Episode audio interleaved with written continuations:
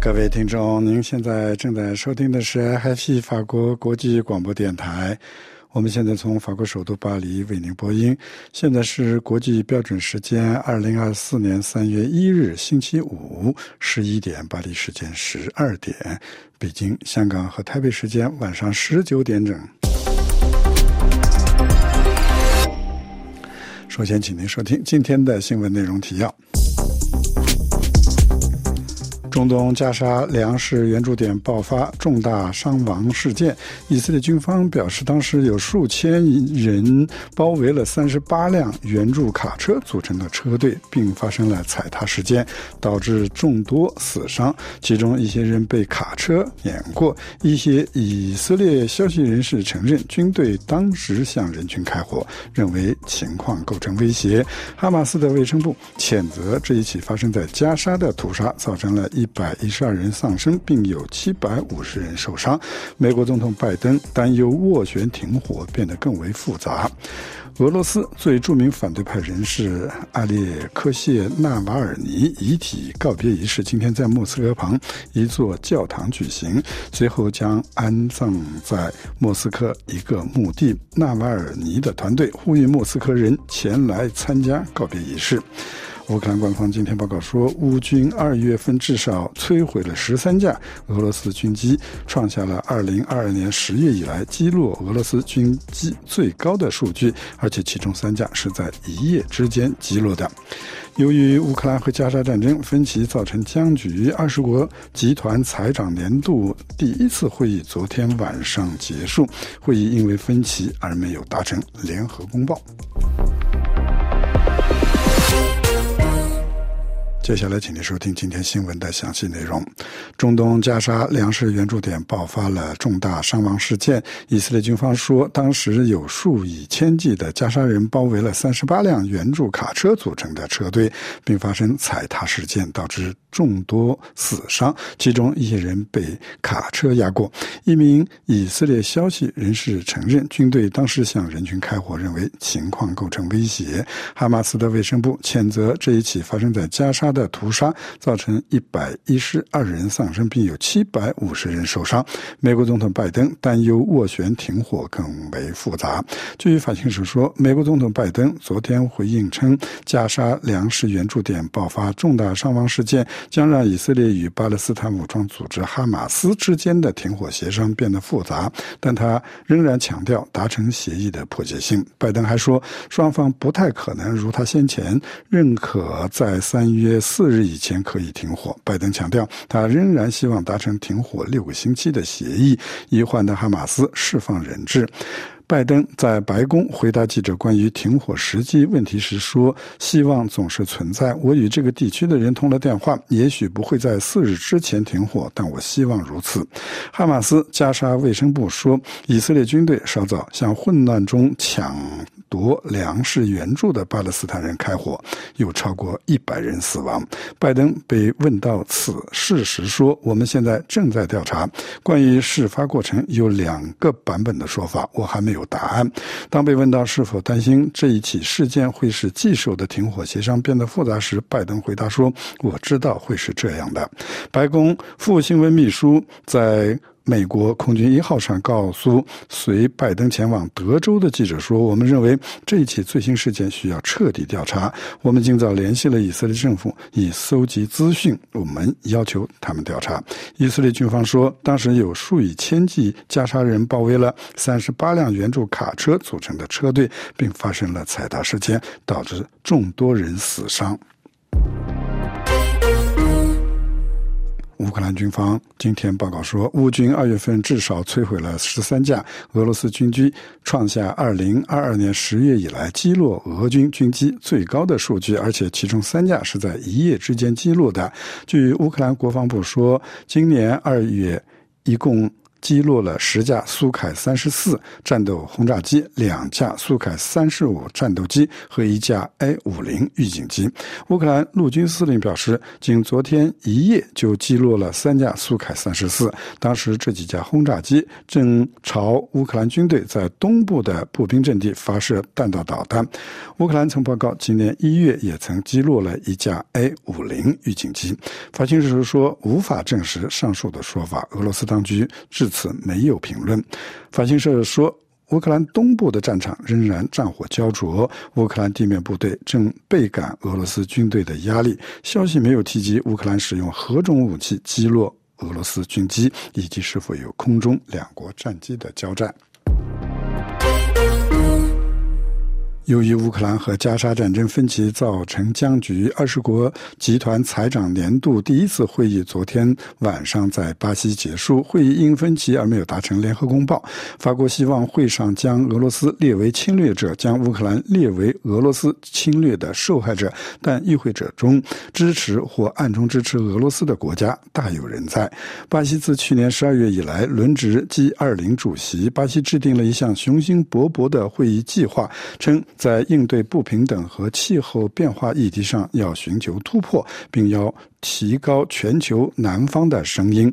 巴西总统卢拉是起劲的倡导者，但在巴西大都市举行的二十国集团财长会议为期两天的会议上，这些优先事项都黯然失色。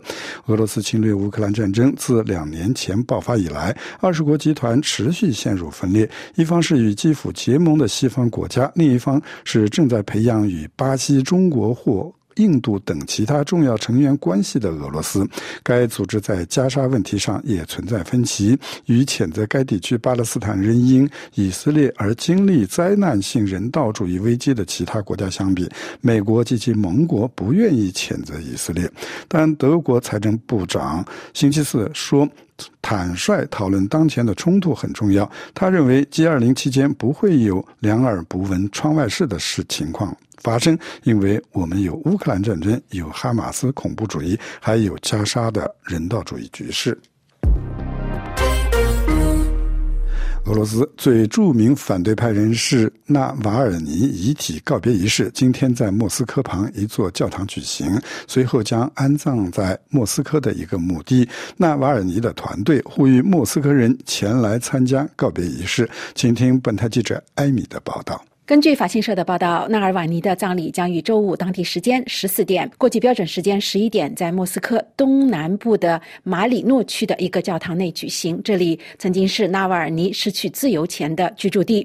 根据东正教的仪式，纳瓦尔尼的遗体将被安放在教堂内，供其亲属瞻仰。两个小时后，将被安放在附近的一个公墓。纳尔瓦尼的团队周四曾经透露，殡仪馆拒绝接收他的遗体。根据他的团队说，殡葬队。接到不明身份者的电话，威胁他们不得将纳瓦尔尼的遗体运送到任何地方。自从纳瓦尔尼的遗体上周六被移交给他的母亲之后，这位普京的最重要的反对派领导人的团队一直都在寻求一个地方举行公开的告别仪式，但是每次请求都遭到拒绝。他们指责当局对管理人员施加压力。在纳瓦尔尼逝世后的几天里，已经有四百人在即兴悼念集会中被警察逮捕。根据法新社报道，纳瓦尔尼的团队呼吁莫斯科人前来参加告别仪式，并且呼吁他在其他城市和国外的支持者聚集在纪念碑前缅怀他。法新社记者周五上午注意到，包括防暴警察在内的数十名安全部队的成员已经部署到了教堂周围。当局还用金属路障封锁了从教堂通往墓地的几百米长的道路。但是从早上开始，在举行仪式的教堂外就排起了长队，向纳瓦尔尼表示致意。一些人手持鲜花，另一些人则眼含热泪。五十五岁的一名名叫玛利亚的女子告诉记者，她感到恐惧和忧伤。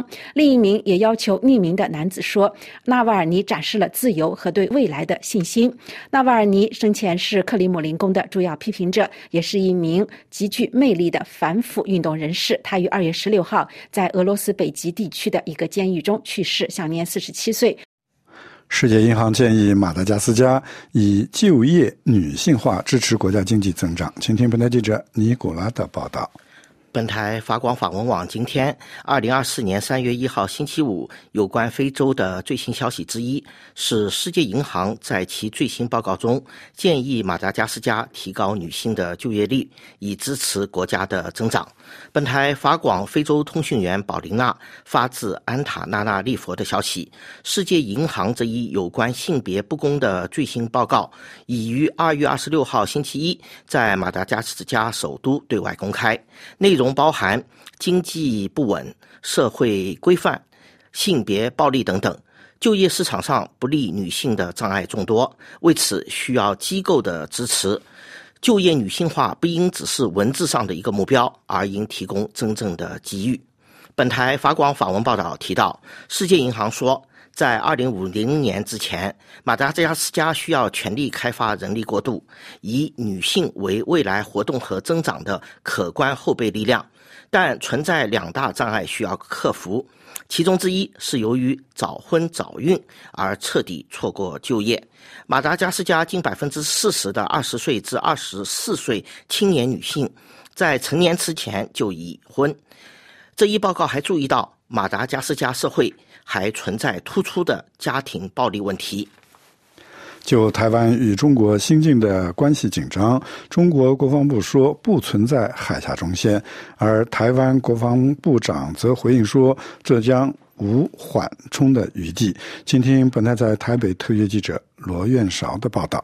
有关中国国防部发言人张小刚表示，根本不存在海峡中线的说法。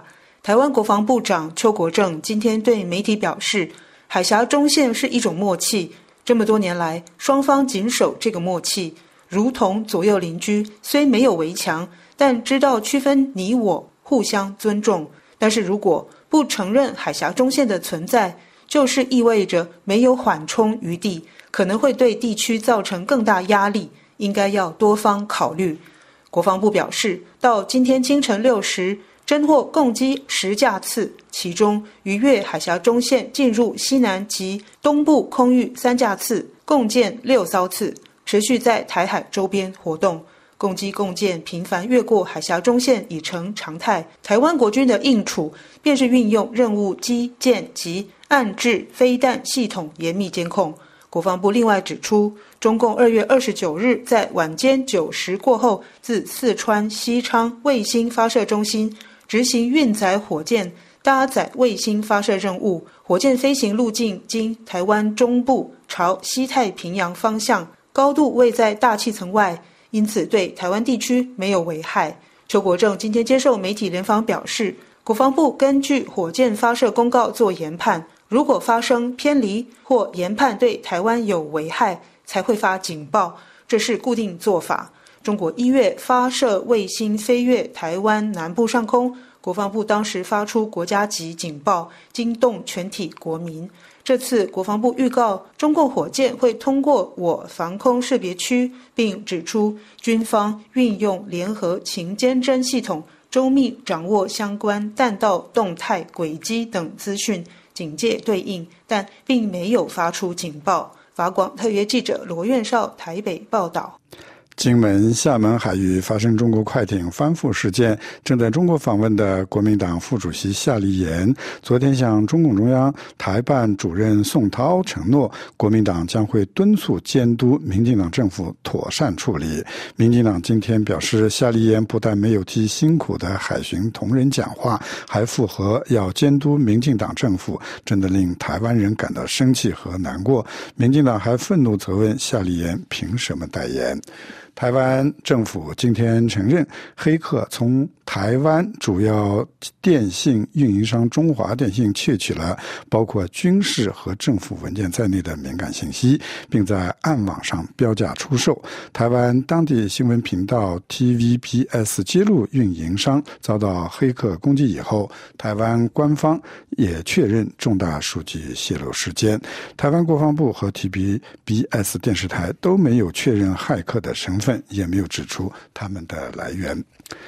波音公司遭美国国务院指控违规。波音被列举的违规行为包括在未经授权的情况下出口国防物品，以及向外籍员工和承包商提供技术数据等。给中国未经授权的技术数据也在其中。波音与美国国务院以五千一百万美元罚金和解。中国恒大许家印在香港的豪宅第二座房已经拍卖。据香港房地产经纪人称，许家印的一座豪宅已经被接管人出售。许家印及其家人的状况，新近没有新的消息报告。新闻节目播送完了。各位，您收听的是 FF 法国国际广播电台。接下来，请您收听由艾米主持的《今日要闻解说》。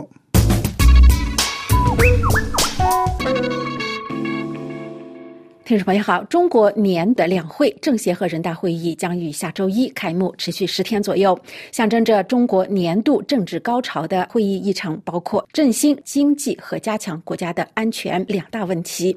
分析认为，在北京人民大会堂的庄严氛围中，聚集到北京的将近三千名人大代表势必将统一批准执政党中国共产党的各项决定。据法新社报道，周一开始的第一次第一个会议是政治协商。会议，这是一个没有决策权的大会。与会者包括少数民族、商界、体育界和文化界的代表，而他们的作用也仅限于提出一些一般对国家政策影响不大的提案。两会的真正关键在于全国人民代表大会这个中国的立法机构拥有约三千名成员，是一院制的机构。表决的大多数议案都已经由中共高层领导事先进行了决定。美国耶鲁大学法。学院保罗斯泰中国中心的副研究员魏长浩指出，人民代表大会从未否决过提交给他的法案、预算报告或者任命，以近乎全票通过和红旗招展的方式来展示中国的团结。与以往一样，本届人大会议将于周二开幕，国务院总理李强将发表重要的讲话。预计他将做的工作报告要提出今年的经济增长的目标。经济学家预测。他将提出百分之五的目标，以让中国继续实现习近平提出的经济增长大约一倍的目标，并且实现中国式现代化。而几天后，在和美国关系紧张以及乌克兰战争等危机背景下，外交部长王毅的年度记者招待会也会是另外一个会议的焦点。因为前所未有的房地产危机和创纪录的青年失业率，而疲惫的中国经济无疑是最受关注的话题。两会同。通常持续十天，在此期间呢，中国要确保这个政治仪式不会出现任何的差错，要出动警察和志愿者增援北京街头的治安，还要关闭一些污染严重的工厂，确保蓝天白云。而持不同证件有时会被迫到首都北京以外的地方被度假。实际上，在会议召开之前，中国首都当然已经进入了戒备森严的状态。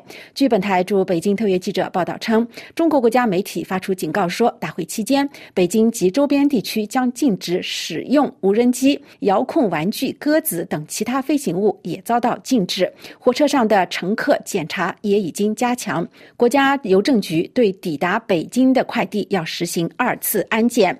而对于会议的日程，法新社指出，经济和安全问题是今年的重点。报道指出，自新冠疫情危机以来，中国面临着严重的房地产危机，也无力重振家庭消费。去年的增长率百分之五点二，是几十年来最弱的一年。尽管经济低迷，但是分析人士预计，今年人大不会有重大的复苏计划。近几个月来，中国政府宣布了一系列有针对性的措施，并且发行了大量的主体债券，来刺激基础基础设施的建设支出，推动经济活动。但是迄今为止，结果还是喜忧参半。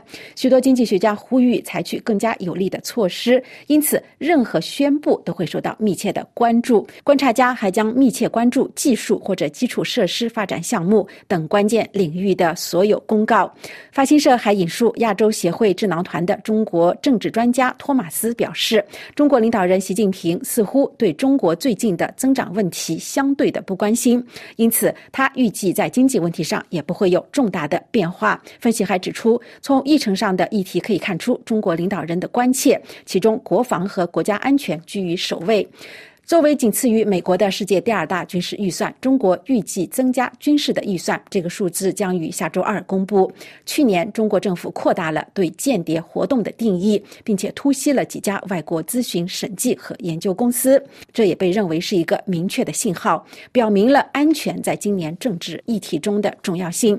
路透社报道也指出，预计中国人大将在周二开始的年度会议上公布适度刺激计划，以稳定增长，但可能。能会让那些呼吁制定大胆的政策详细路线图来解决中国深度结构性失衡的人感到失望。上周由习近平主持的中央全面深化改革委员会的会议承诺要用改革开放这个关键的策略解决发展中的问题。尽管如此，北京方面对国家安全和社会稳定的担忧，以及特朗普可能重返白宫意味着新的不确定性，都可能会阻碍大胆的行动。以上要闻解说由艾米编播，感谢收听。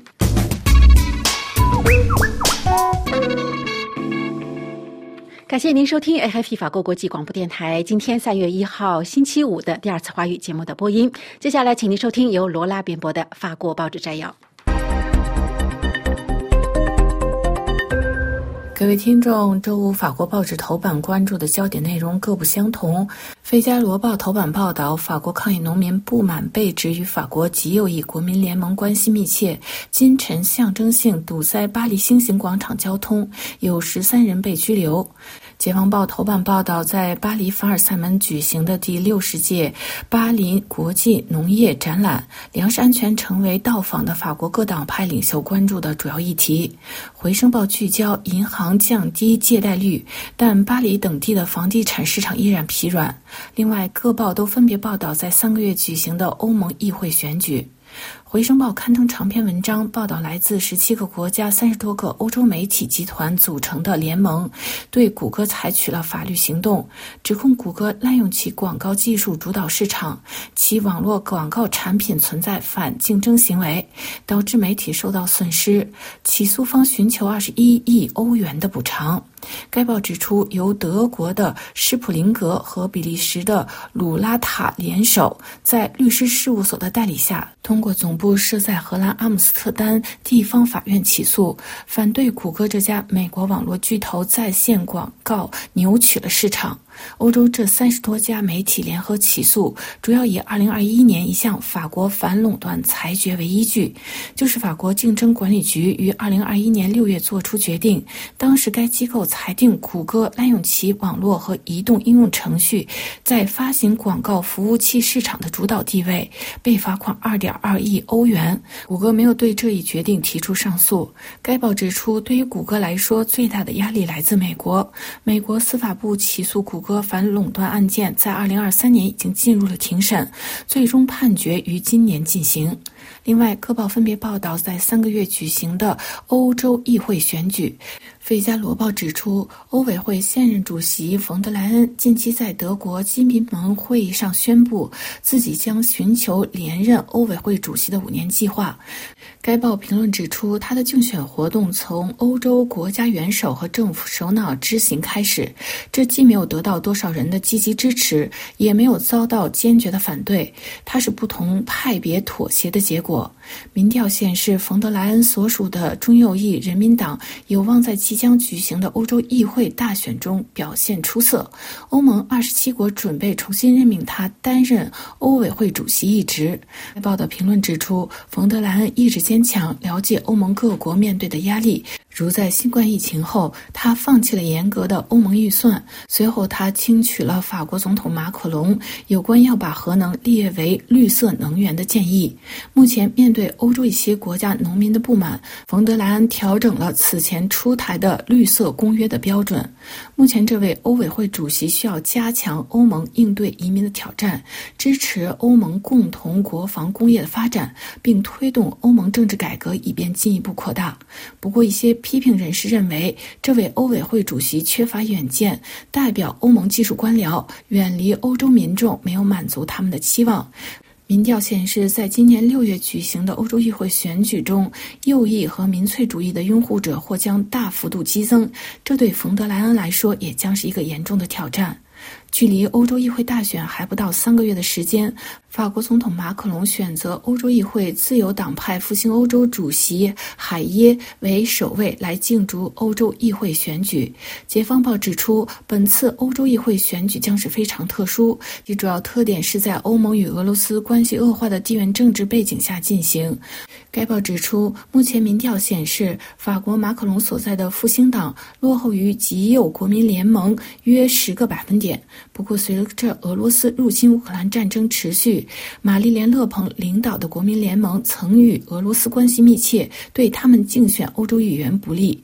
另外，《回声报》报道，世卫组织最新研究显示，全球有超过十亿人肥胖，其中儿童、青少年肥胖人数从1990年以来激增四倍。其中一些中低国家的人从营养不良迅速转变为肥胖型。该报报道，中国目前是销售节食药物的天堂，不过中国人肥胖率并不高，男女肥胖者比率分别为百分之八和百分之九。各位听众，今天的法国报纸摘要节目由罗拉编辑播报，感谢各位的收听，也感谢法广技术人员的合作。我们在下次节目中再会。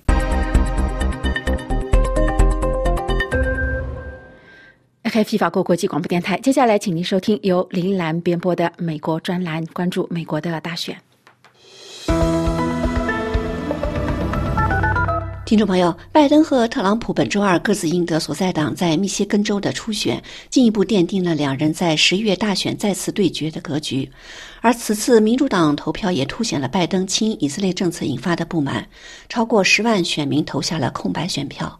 评论指，这一结果除了凸显了民主党内部对加沙战争的深刻分歧外，抗议性投票还可能危及拜登在与特朗普对决竞争已经很激烈的关键州。拥有三十一万中东北非后裔、美国阿拉伯裔最为密集的密歇根州，在周二的民主党初选中有超过十万选民通过制裁性的投票表达对白宫亲以色列政策的抗议。有百分之十三的民主党选民投出了不做承诺票，这一结果超出了名为“倾听密西根州”团体的预期。几周以来，这个团体一直在推动投空白票以示抗议。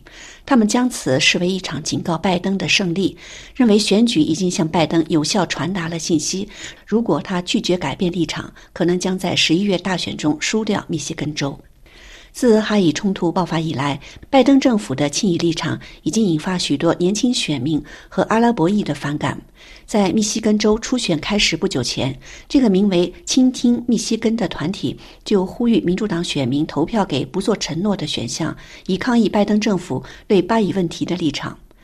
该组织周二表示，虽然投票不足以让拜登在该州初选中败选，或者现在就改变对以色列的无条件支持政策。但投票已大大超出了他们的预期，他们所设定的目标是达到一万张空白票，这个数字相当于特朗普在二零一六年大选中在该州击败希拉里·克林顿的票数，是一个足以让拜登感到担忧的票数。拜登在二零二零年仅以十五点四万选票优势战胜特朗普。专门研究美国的政治学家和历史学家尼可·巴扎兰向法广这样表示说。在这种状况下，几张选票就可能发挥作用。他说，密西根州是一个关键选州，将为最终选举提供十六张选举人票，是著名的摇摆州之一。如果拜登没有赢得该州，对他在十一月的大选中将是一个坏兆头。随着加沙战争、巴勒斯坦死伤人数的不断上升，密西根州阿拉伯裔对拜登的支持受到影响。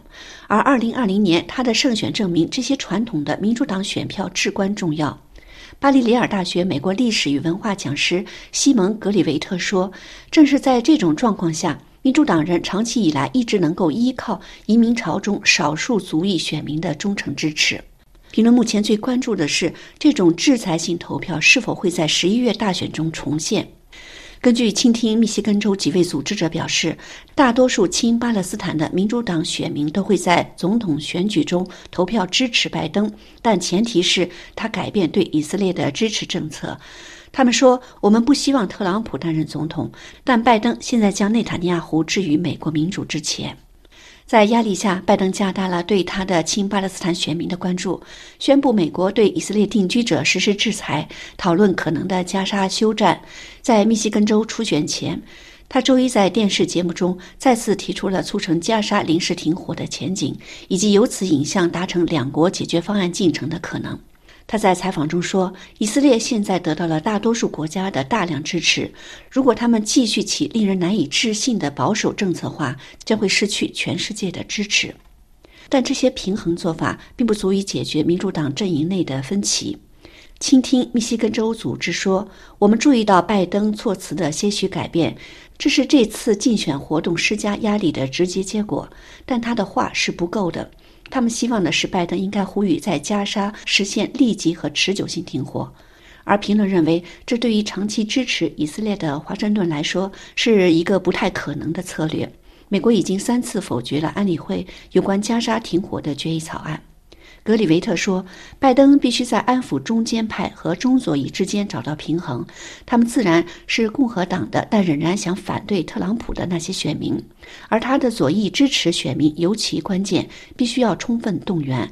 而如果不能实现加沙停火，或者如果以色列对拉法发动了血腥攻势，将会使得局势变得更加复杂。”报道注意到，拜登在回应他此次初选胜利的声明中说：“感谢所有发出声音的密歇根人，并没有提及超高比例的抗议选票。”听众朋友，以上的美国专栏由林兰编播，感谢收听。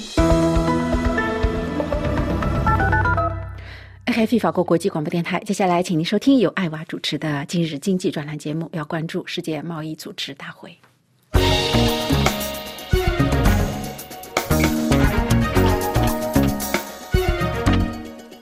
各位听友好，已经三度推迟结束的世贸组织部长级会议，周五进入最后的冲刺阶段，希望能够解决有关渔业和农业的僵局。世贸组织发言人表示，部长们继续将就在第十三届部长级会议上通过的一揽子协议进行紧张且艰难的讨论。在经历了一个不眠之夜的谈判后，世贸组织再次将会议结束时间推迟了几个小时。因因此，经过五天的讨论，会议应该于周五下午在阿布扎比结束。一位接近有关问题的消息人士向法新社强调，有关农业的讨论目前仍然停滞不前。在此情况下，推迟会议的结束并不是一个很好的迹象。这是在另一个有关农业的会议之后宣布的。最近，欧洲多国和印度发生的农民抗议示威，表明农业问题是一个高度敏感的话题。欧盟农业专员在社交网络上强调说，农业再次成为部长级会议成败的关键。直到部长级会议的最后几个小时，结果都是不确定的。各国部长们正在就一份路线图进行谈判。这份路线图旨在重新启动有关这一主题的多边讨论，可最棘手的仍然是保障人口粮食安全的公共粮食储备问题。人们普遍认为公共储备会扭曲粮食价格，但由于一项临时协议自2013年以来，包括印度在内的一些发展中国家一直享受优惠待遇，因此新德里呼吁就此达成永久性解决方案。本次会议摆上桌面的文本之一就是提议朝这个方向迈出一步，但具体方式和时间表尚未确定。周四深夜，世贸组织发言人强调说，整个谈判正在取得真正的进展，可困难仍然重重，因为部长们已经进入了就各种议题讨价还价的阶段。没有什么是有保证的，因为。决策是通过协商一致做出的，一个国家不同意就可以破坏协议的达成。另外，有关渔业问题的紧张谈判令会谈协调人冰岛驻世贸组织大使在周五上午提交了一份新的仍属机密的草案文本。但是文本规定禁止鼓励过度捕捞和对产能过剩的补贴，除非这些补贴是符合可持续发展标准的渔业资源管理机制的一部分。仍不在最大补贴提供国讨论议题中的给予发展中国家过渡期和小规模捕鱼、船上强迫劳动以及禁止购买燃料补贴有关的议题，也在草案的讨论之列。文本中也不再提及印度要求的在二十五年内暂停对远洋渔业的补贴。法新社指出，印度的这一要求是对中国的暗中攻击。文案的另一个争论焦点是电子商务，相对的讨论可能会引发其他话题，因为包括印度和巴西在内的一小部分国家，周四曾威胁说要阻止延长海关暂停电子传输的禁令。欧盟贸易专员在社交网络 X 上留言，呼吁延长暂停期。他认为这对发展经济和创造就业，包括在。最不发达国家是至关重要的。今年正值美国大选年，预计世贸组织成员国之间贸易争端解决机制的改革不会有重大决定，而该组织的上诉机构自2019年底以来一直处于瘫痪状态，因为美国对它的运作方式不满，阻止了法官的任命。二零二二年，各国决定举行讨论，以期在二零二四年之前建立一个全面运作的系统，但讨论目前陷入僵局。各位听友，以上您听到的是今日经济专栏节目。本次节目由艾娃编播，感谢日丽的技术合作，多谢您的忠实收听。下次节目时间再会。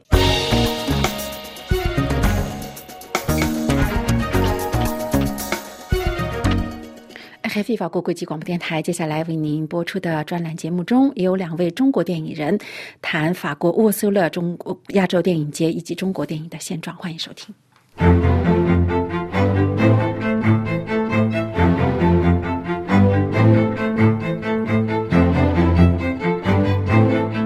听众朋友好。法国沃苏勒国际亚洲电影节今年进入第三十个年头，这个电影节已经成为将亚洲的电影介绍给法国观众的一个重要的平台。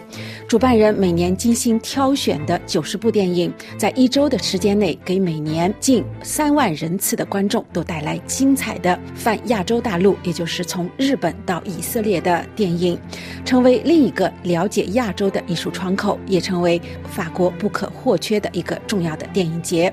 在今年二月份举办的第三十届沃苏勒国际电影节上，记者遇到了来自北京的两位电影人。在和他们聊电影时，可以感受到他们对世界电影脉搏都把握得非常的到位，对中国国际电影甚至是电影节都了如指掌，专业到位。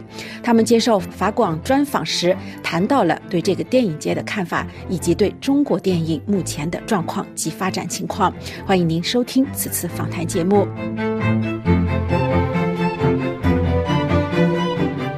于沃苏勒国际亚洲电影节，来自北京电影学院的教师，此次也担任电影节亚太电影促进网络奖的评委。王瑶这样说：“呃，我很早就听说过，对，然后那个其实也是蛮重要的一个亚洲电影的节，对，因为其实我做的一部分研究是跟亚洲电影相关，呃，但是这次就可能印证我之前一些判断吧，就比方说这个电影节其实，呃，你在整个国际电影节，我们叫体系，当然或者有一个词叫环路了，就在这个 circuit 这个这个里面，它其实。就就是那它跟釜山电影节的这个关系，因为其实你看到这个片子里面，无论是展映还是竞赛的片子，有很多是釜山过来的。当然，就是你从另一个角度来看，其实包括这电影节的两位创始人，对，就是 Martin 和这个让 Mark，他们其实每年都会去釜山。电影节你不要单独看一个，你把它全球的连在一起看的话，就是它会有中间这个东西，我们叫这个网络呀、环络啊这些词，对，你能看到这这个这这个东西，对。然后其实他选的很多片也都是。啊，蛮重要的电影节的，因为包括有一些是东京的。其实东京它在 A 类节里面，它也是一个比较关注亚洲的。因为这个节它显然它竞赛不是它的目的。呃，对这个其实我之前，呃，大概会有一些感觉，但是这次呃来看了之后，我就觉得就是说，呃，它更重要的是把亚洲的电影给介绍出去。而且这个节最让我感动的就是，呃，当地观众太热情了。就是你看到很多年纪大的观众，当然这个节呢，他又会花很多力气去，呃，让这个年轻的观众，尤其是这个中学生哈，然后还过来，包括他们。还有一组评委，应该就是专门做这个相当于亚洲研究或者什么甚至中国研究的这个领域的呃年轻学者的，他们过来评对。所以就是说，你看到就是说，因为有的节它的目的是，比方说是 是是面向产业的，然后但是这个节它其实面向观众，他把这些亚洲的电影介绍给法国的观众。我我也听说有很多人好像就是专门就是要用一周的假期过来就把这些片子都看掉。对，呃，但是我前面讲那个事情，就比方说他他在这个电影节的环路里面，比方跟釜山啊或者东京这样的节有关系，这个恰恰说明他的专业性，就是说他选片其实选的都是可能就是在一个年度里面比较重要的亚洲电影，因为他其实单元有很多，对他会做一些回顾展，做一些 focus，像这次有做印度的这个，就其实喀拉拉邦的，但他其实也是。电影节之间的一个合作。来自北京的中央戏剧学院的潘志新老师也对此提出了他的看法。其实 w a s o 这个节在中国并不是特别有名气，大部分的影迷观众对这个节可能是没有特别大的了解的。原因我觉得刚刚印航老师已经说到这个问题了，就是竞赛性。中国会中国的影迷观众，其实在一定的岁月之中会被电影节的竞赛属性所诱导，他们会更关注说这个电影是不是有拿奖。啊，是不是说拿到了一些很大的奖，然后才对他做一个关注？呃，从某一个程度而言的话呢，这种，呃，这种思路阻就阻挠了 Walso 这个节在国内的一个传播度和知名度，因为这个节的评奖的这个知名度并不是那么高。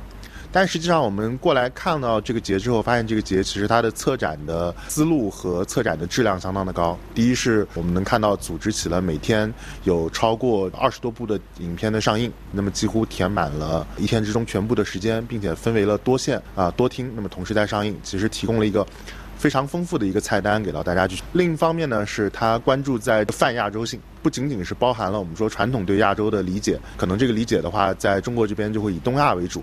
但是其实也包含了南亚、东南亚和这个中亚，就是一直我们说一直到这种就是泛亚洲的一个概念。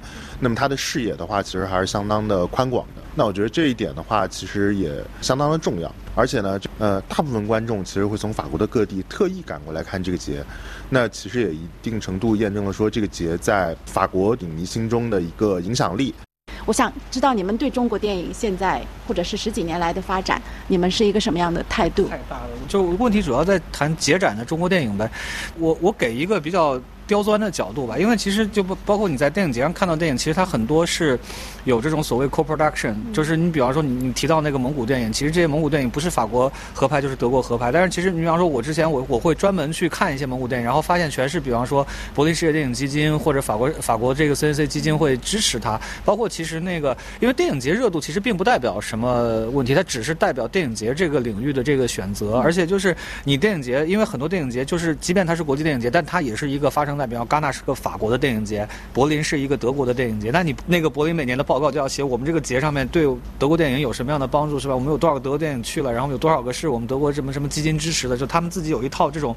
绩效考评的这么一个标准，所以就说他们当然会选，就比方说，那个啊，我们这些基金支持过的，那问题就来了，就是说，那这些基金为什么就不支持中国电影了？因为其实你，你比方你讲六代，你贾樟柯他们早期的电影其实都是拿这些国际基金，那那为什么这个东西就断掉了？那这个事情就是我们不能说的了。呃，当然就是说，我觉得电影节只是电影节这一块儿，对，当然就是说电影节热点，那它肯定是会跟就比方说时下的时政治热点或者一些什么地缘政治都会有一些关系。你比方说这个俄乌冲突的话，那就有一大堆就。就是开始讲，比方说你无论是用隐喻的方法，还是直接记录的方法，甚至直接去进到战地的这种方法来谈这个事情的这样的电影，就是就就会特别多，因为这几年就会非常关注这个事情。那相反的，那那么就可以说，比方说难民题材就不再受关注了嘛，对吧？所以你发现现在就是大家关注可能是乌克兰难民，就反而就不是，比方说更早的，比方说叙利亚的问题，或者是什么地方的这个问题。所以这个热点一直是会转移的。这个有个主流的问题是吗？电影？呃，不是，它它就是每个电影节它都会有，它都会有一些议题。因为，因为就是说，你在电影谈电影节片子的时候，就当然议题是个很重要的点，但是除了议题之外，还有比方说它的美学、它的技巧等等这些东西。当然，议题也不光是有政治议题，它还有比方说别的，比方说那个性别的议题或者什么样各种各样的议题。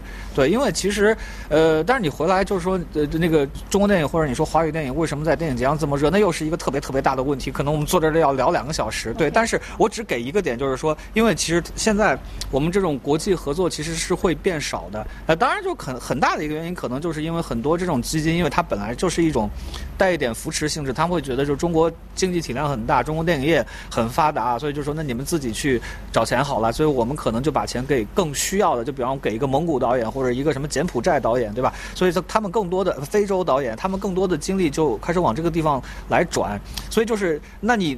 拿不到钱，并不是说你拍不了电影，而是说那电影节，他他他更希望就是说，那我们的这基金支持了这个电影，我们就要把它选到电影节里面，让你们更多的人看到。同时，这是对我们电影节的一个相当于一个工作考评似的，就是相当于我们这个节，你看我们支持了艺术家，支持了电影，然后呃又谈了当地的问题，又体现了我们这个电影节的重要性。对，所以就是它更多的是跟电影节整个的这套网络运行机制，呃，当然我们有一个专业词汇叫生成机制，它更加的有关系。那可以请潘老师讲讲别的方面。对，这个就其实是嗯，关于电影的三个问题吧，或者说三种电影。嗯，其实我们能够看到华语创作者在近年创作的冲动和创作的活力，还有产出的产量是攀升的，并不是在减少的。其实这得益于技术的发展和这个设备的小型化和普及化。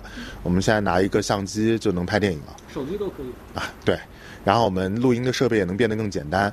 我们做这种就是非线编辑的软件，像达芬奇已经是基础版是完全免费的。而且免费那个版本的话，它的功能已经足够去应付简单的电影制作拍摄，全流程都 OK 的。就是我们说从各个角度而言，制作门槛的降低，所以华语的创作，至少在我看起来，华语就是中国大陆的华语电影的创作产量是在攀升的。很多人都拿起手机、拿起相机拍长片、拍短片都有，这个我觉得是一方面。另一方面呢，就是我们说从商业电影角度，因为我觉得电影分为三种啊，一种就是商业片，它跟电影节真的没什么关系，它。做好自己的发行和全球发行就 OK 了，它赚的是这个票房，赚的是后续的衍生品的开发。那第二种呢，我们说就像刚刚印翔老师说，这个就是电影节系统之下，那电影节系统之下，它势必有一个问题，就是话语分配，就是我的话语权利到底向哪个方面去倾斜。那一段时期必然有一段时期的倾斜，它倾斜的话不是说我上来倾斜你，之后我就不倾斜了，它的倾斜肯定是我就跟养儿子似的，对吧？从这个小 baby 开始，一直要养到你这个十八岁成人礼，跟大家开始见世面了。那所以我觉得这很正常，就是从各个角度而言，因为它要丰富这个窗口的，或者说丰富这个电影节节展的，呃，产出成果的多样性。年轻创作者其实也在投各个的电影节，投各个的电影市场，他们也有所斩获，并不是没有。那你要这么说的话呢，就是说，这个有人推你一把和自己纯靠自己走路，那肯定是不一样的。但是我们能够看到，纯靠自己走路，也有很多青年导演在逐渐走出来，然后走向，不管是欧洲电影的舞台，或者说世界电影的舞台，都会有。年轻的这个创作者始终在不停的涌现，我们能够看到越来越多的电影节上出现的华语的那个名字是非常陌生的。这时候我们总会总会先问一个问题：哎，哥们儿是中国人还是说是华裔？对这个问题开始越来越被强调了。毫无疑问，他们都是一个华语创作的一个范畴之内。那我觉得从这方面而言的话，是稀释了国别的属性，而更强调了个人属性，强调了作品属性。其实是对，其实是好的。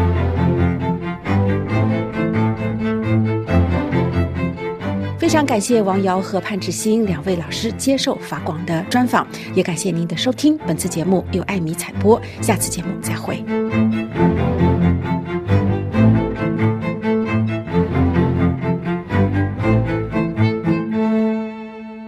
这里是 AFE 法国国际广播电台，接下来为您播出的是尼古拉辩播的法语世界。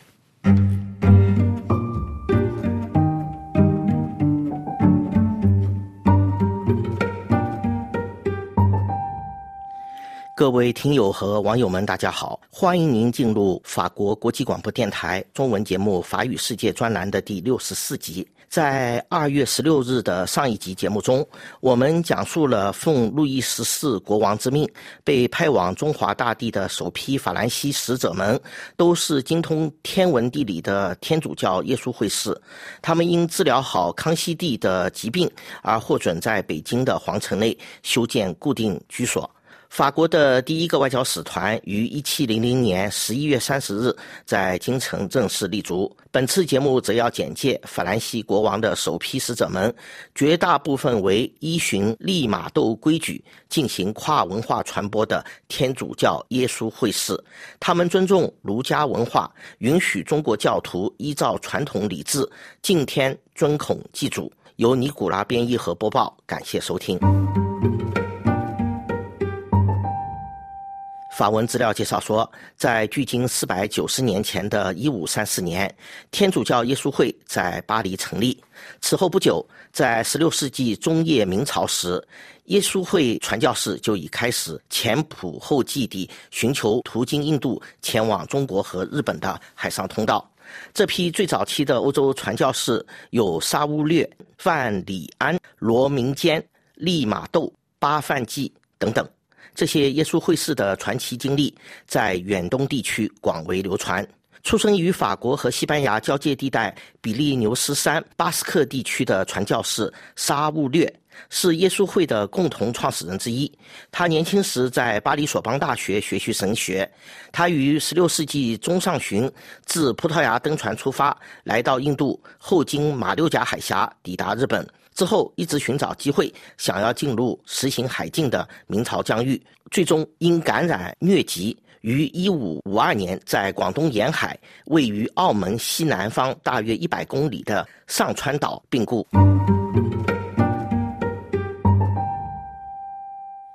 耶稣会士在18世纪以前被认为是欧洲的芝华派专家。这批西方的天主教传教士依循利玛窦规矩，就中华礼仪之争，耶稣会与后来进入中国的道明会和方济会，就如何面对中华传统礼制存在认知上的差异。具体的分歧还有一些涉及翻译上的不同用词和表述。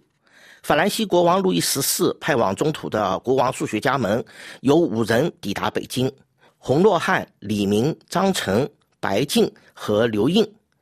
就中华礼仪之争，作为耶稣会士，法兰西国王的特使们绝大部分赞成利玛窦规矩，也就是尊重儒家文化，允许中国教徒依照传统礼制敬天、尊孔、祭祖。只有刘应持反对意见。立场与当时教廷使者一致的刘应，曾在贵州担任副主教。他后来去了印度，死于本地治理，那里曾是法属印度的首府。本台法广文字资料室推荐采用的史料文档提到，由耶稣会士组成的法兰西国王首批赴华使团成员。存在两项任务，其中之一是前往各省开展传教牧灵工作，另一则是在北京为皇家服务的科学活动。以法国著名汉学家杜赫德神父的成就为例，他一生从未去过中国，但以赴华耶稣会士所收集到的各种知识。他于1735年成功出版了一部概述中华帝国的书籍，并随即在次年1736年被荷兰引用。这部书籍的全名为《中华帝国及其所属鞑靼地区的地理、历史、编年史、政治和博物》。这部书籍当时还影响了欧洲哲学界。这在德国学者莱布尼茨和法国学者伏尔泰的文字中都有体现。各位听友和网友们，以上是法国国际广播电台中文法语世界专栏的第六十四集。我们为您简介法兰西国王路易十四派出的首批赴华使者们，都是依循利玛窦规矩、尊重中华礼制的天主教耶稣会士。感谢本台法广文字资料室和技术人员徐丽的协助。谢谢您的忠实收听，我们在下一集节目的时间段里再见。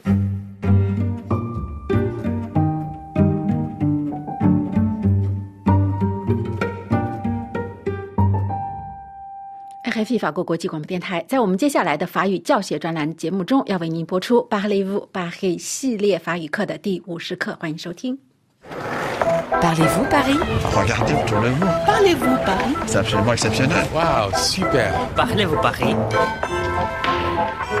Bonjour, je suis Kerr Lascano, je viens de Bilbao, j'ai 33 ans. Je m'appelle Aïda, je suis la copine d'Iki. Ça fait presque un an qu'on est ici en France. On a décidé d'être à Paris pour profiter de la ville. Et il y a beaucoup de spectacles à Paris. Il y a des concerts, des cinémas, des théâtres. J'aimerais bien savoir comment se renseigner et quels spectacles choisir euh, par rapport à nos goûts. 伊达和伊盖尔是一对来自西班牙巴斯克地区的年轻情侣，他们来巴黎是因为深爱这座城市的文化生活。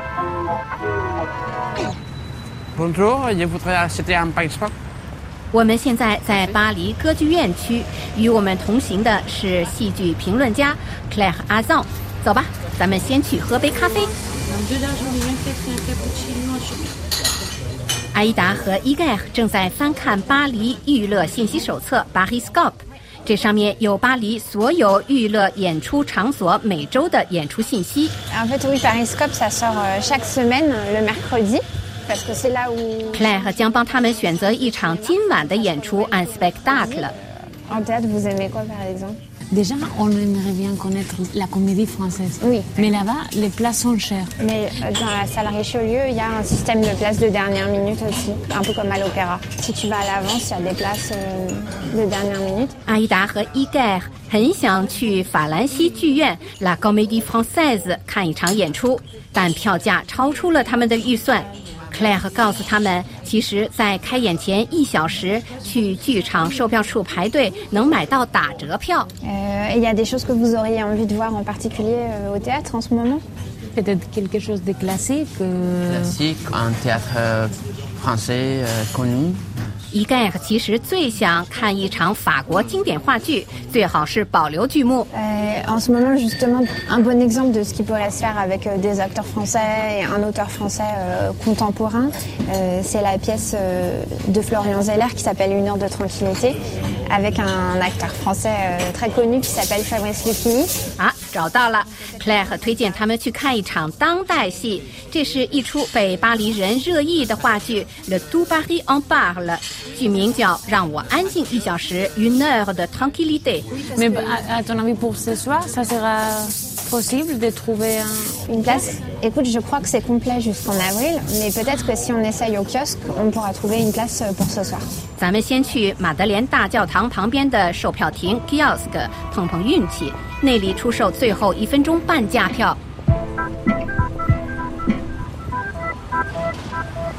Et Claire, pourquoi les sorties culturelles sont aussi importantes pour les Parisiens Euh, oui, évidemment, c'est même, euh, on pourrait dire, ce qui rythme euh, leur semaine et, et leur euh, journée, euh, à la fois parce qu'il y a tellement, en effet, de- d'offres qu'on est sollicité tout le temps, euh, à la télé, dans les magazines. euh, 外出聚会、娱乐 les sorties，看电影、看戏、听音乐会是巴黎人社交生活的重要组成部分。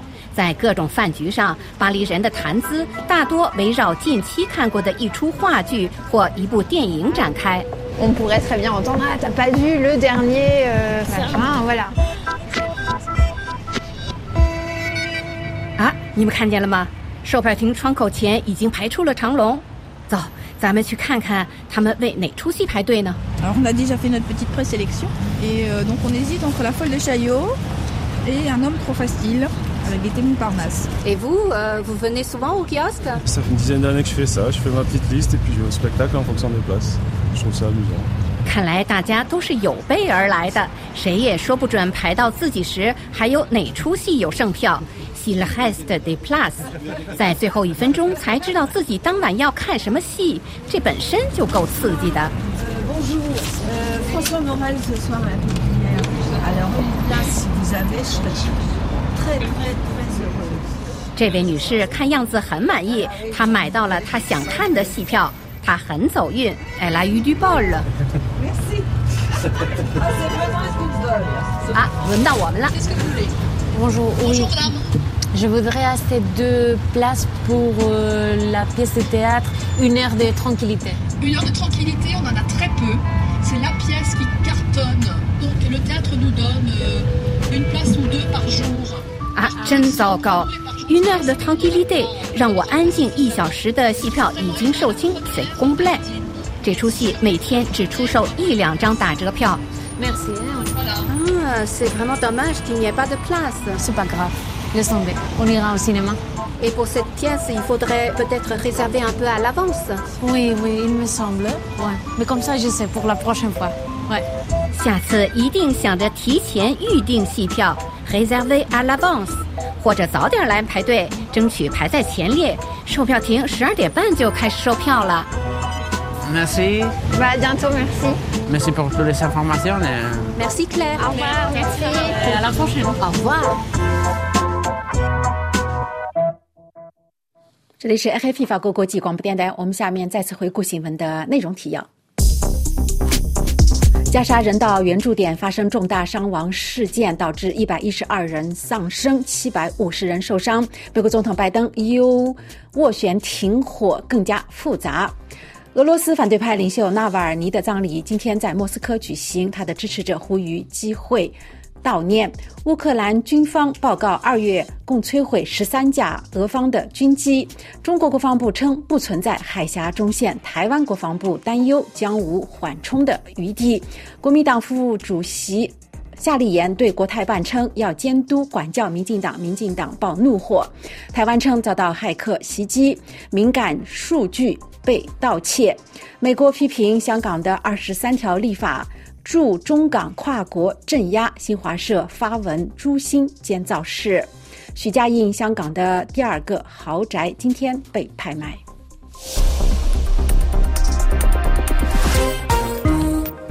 听众朋友，这里是 FFP 您收听的是法国国际广播电台今天的第二次华语节目的播音。本次节目即将结束，感谢您的收听，也要感谢日立的技术合作。